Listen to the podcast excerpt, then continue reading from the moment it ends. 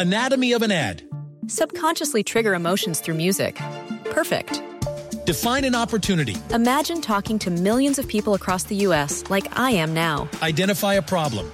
Creating an audio ad is time consuming. Offer a solution. Utilize cutting edge AI.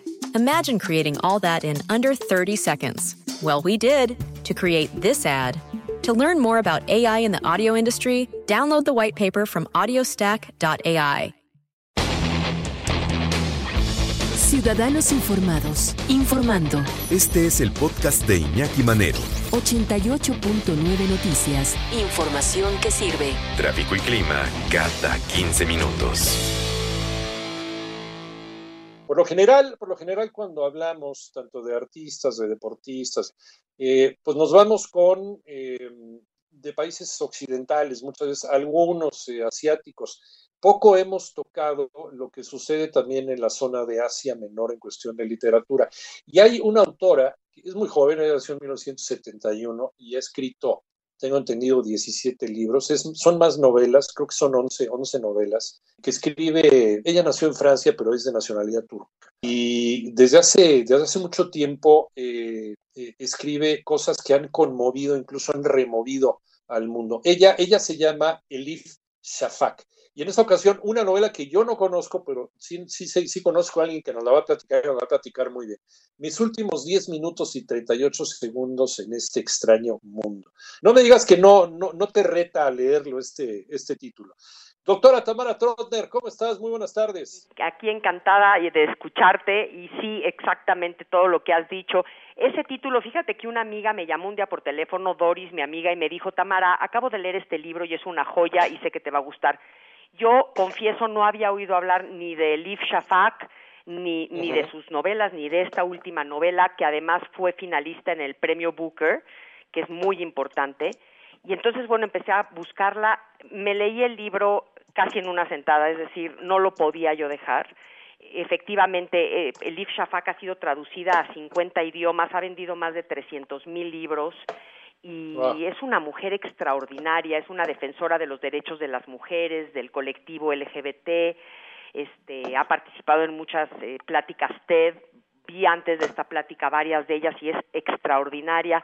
¿Sabes qué pasa, Iñaki? Esta es una mujer de una sola pieza, que antes de ser escritora es un ser humano absolutamente congruente con sus ideas, con su manera de pensar, y entonces cuando escribe, pues escribe así, ¿no? Escribe de una forma extraordinaria. Y además eh, el, título, el título a lo mejor te lleva por qué, por qué ese tiempo, ¿no? ¿Por qué maneja esa, esa forma de tiempo, 10 minutos 38 segundos? Porque se supone es el tiempo que tarda el cerebro en agotar el oxígeno cuando se para el corazón. Entonces depende de la forma de muerte.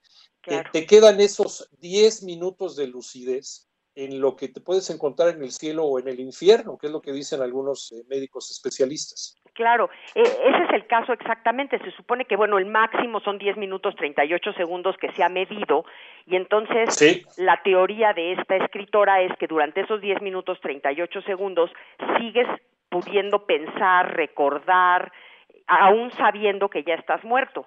Entonces, ¿qué, ¿qué, te viene a la mente cuando sabes que te quedan 10 minutos de recuerdos, ¿no? ¿Qué son los recuerdos que escoges?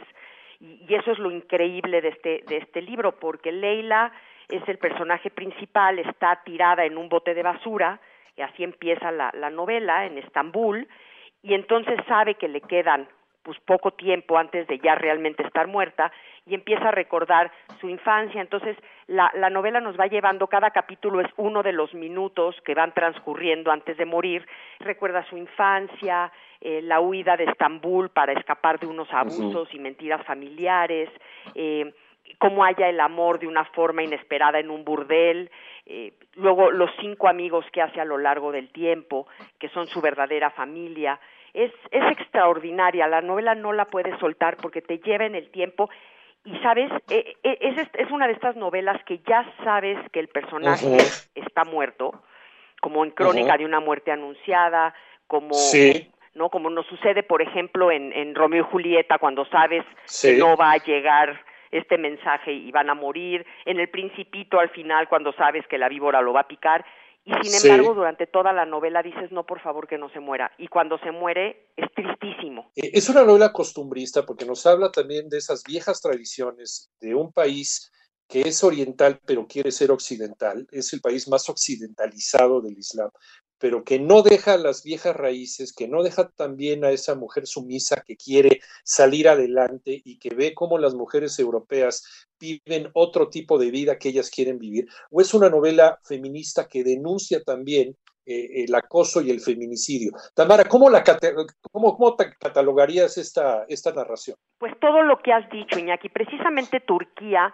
vive en una incongruencia porque a pesar de querer ser el país, un país europeo y buscar ser muy europeo, vive esta incongruencia en donde hay el enfrentamiento entre lo moderno y lo tradicional, entre lo más como cerrado del Islam, pero al mismo tiempo querer ser abiertos, el trato a las mujeres que las sobreprotegen y las cuidan, pero al mismo tiempo realmente son prisioneras, el maltrato a las minorías. Entonces yo creo que eh, eh, el If Shafak lo que hace porque le interesa la historia, la filosofía, el sufismo, las minorías. Lo que hace es una denuncia muy, muy fuerte de este inframundo en Estambul y además de, de por qué sucede, ¿no? ¿Por qué, por qué se, se, echa abajo del tapete lo que está pasando? Porque no quieren reflejar ante el mundo eh, pues, pues las debilidades que tienen, digamos, en su parte pues religiosa extrema.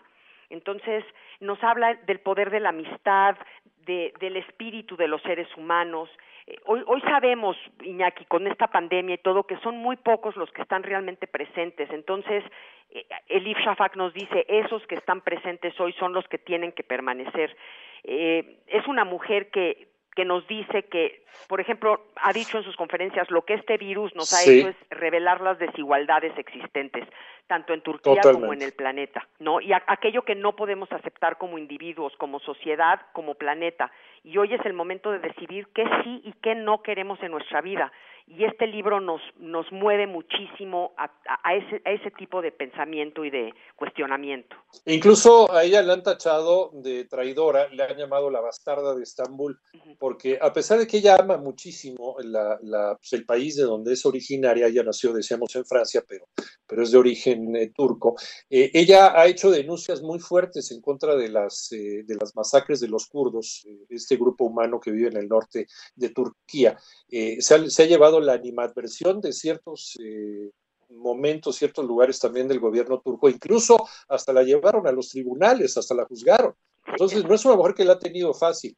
¿Por qué? Porque es una mujer eh, valiente, es una mujer que ha denunciado en Occidente los crímenes de Oriente y de esta desigualdad en la que viven millones de mujeres turcas y desde luego estos grupos humanos de los kurdos del, norte, Tamara. Exacto, ella, ella ha buscado darle voz a ellos, a los desposeídos, a los intocables, a los maltratados, a los abandonados, y al darles voz en sus, tanto en sus novelas, tiene 11 novelas y tiene muchos ensayos y muchas conferencias, al darles voz, por supuesto que incomoda a aquellos que no lo quieren aceptar como tal y se ha tenido que ir. Ella tiene, ella vive ahora en Inglaterra porque no, eh, es, le es muy difícil querer vivir en Turquía porque sí la maltratan además como por abajo del agua, ¿no? Porque como ya es muy reconocida, no pueden hacerlo directo, pero pero sí, como dices, hasta tribunales ha llegado, sí.